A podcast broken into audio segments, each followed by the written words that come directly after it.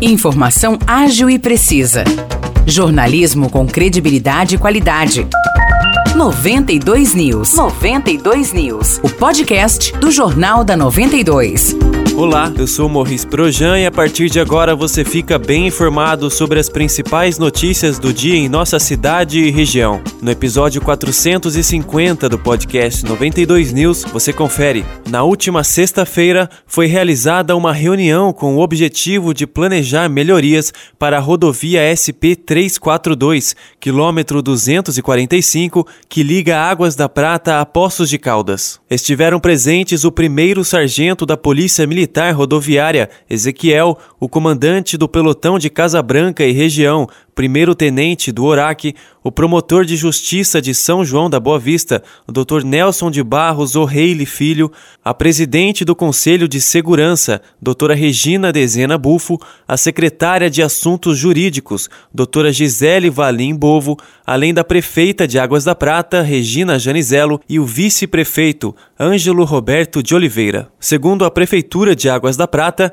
esse primeiro encontro acenou para a busca de soluções principalmente ligadas aos graves acidentes que há anos vêm acontecendo na região. O último deles foi no dia 14 de abril, quando um motorista morreu após o caminhão que ele dirigia explodir depois de bater em um ônibus e cair em uma ribanceira.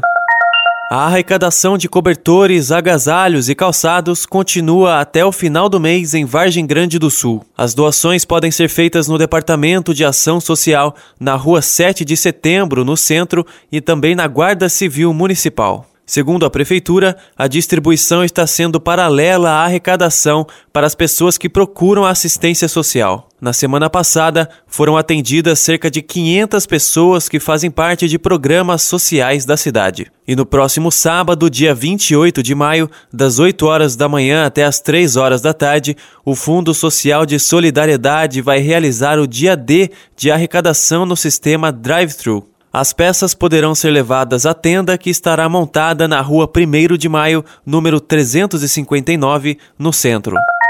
Estão abertas as inscrições para cursos técnicos do segundo semestre desse ano na ETEC Dr. Carolino da Mota e Silva, em Espírito Santo do Pinhal. Os cursos são gratuitos, presenciais e no período noturno. As opções disponíveis são informática, recursos humanos e contabilidade. A prova, que será presencial, está marcada para o dia 3 de julho. Os interessados podem se inscrever até às 3 horas da tarde do dia 6 de junho através do site www.vestibulinhoetec.com.br. Para mais informações, entre em contato pelo WhatsApp 19 99925 1181 ou, se preferir, pelas redes sociais no arroba etecpinhal. A vacinação antirrábica segue sendo realizada em Espírito Santo do Pinhal. A imunização para cães e gatos ocorre no Centro de Controle de Zoonoses, que fica na rodovia SP 342, quilômetro 199,5. As doses são aplicadas de segunda a sexta-feira, das 7 horas da manhã até as 4 horas da tarde. A prefeitura afirmou que as campanhas que passavam pelos bairros não estão sendo feitas porque houve uma diminuição considerável da circulação do vírus da raiva. A administração municipal ainda informou que as doses distribuídas no Centro de Controle de Zoonoses são limitadas. Mais informações podem ser obtidas pelo telefone 19 3651 3024. Os destaques de hoje ficam por aqui. Valeu e até o próximo episódio do nosso podcast. Para mais notícias de São João da Boa Vista e região, acesse 92fm São João.com.br ou siga 92fm São João nas redes sociais. 92